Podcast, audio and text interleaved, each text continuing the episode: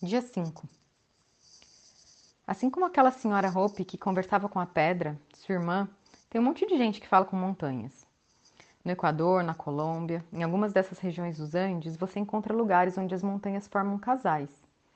Tem mãe, pai, filho, tem uma família de montanhas que troca afeto, faz trocas.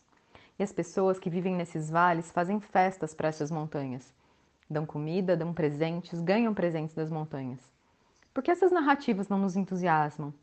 Por que elas vão sendo esquecidas e apagadas em favor de uma narrativa globalizante, superficial, que quer contar a mesma história para a gente?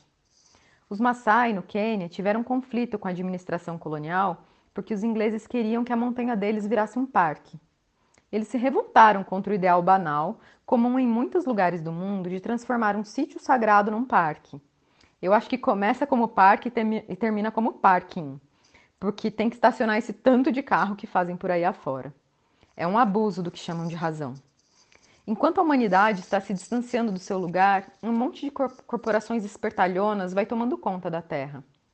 Nós, a humanidade, vamos viver em ambientes artificiais produzidos pelas mesmas corporações que devoram florestas, montanhas e rios. Eles inventam kits super interessantes para nos manter nesse local, alienados de tudo e, se possível, tomando muito remédio. Porque afinal, é preciso fazer alguma coisa com o que sobra do lixo que produzem, e eles vão fazer remédio e um monte de parafernálias para nos entreter. Para que não fiquem pensando que estou inventando mais um mito, o do monstro corporativo, ele tem nome, endereço e até conta bancária. E que conta! São os donos da grana do planeta e ganham mais a cada minuto, espalhando shoppings pelo mundo, espalhando quase que o mesmo modelo de progresso que somos incentivados a entender como bem-estar no mundo todo. Os grandes centros, as grandes metrópoles do mundo, são uma reprodução uns dos outros. Se você for para Tóquio, Berlim, Nova York, Lisboa, São Paulo, verá o mesmo entusiasmo em fazer torres incríveis, elevadores espiroquetas, veículos espaciais.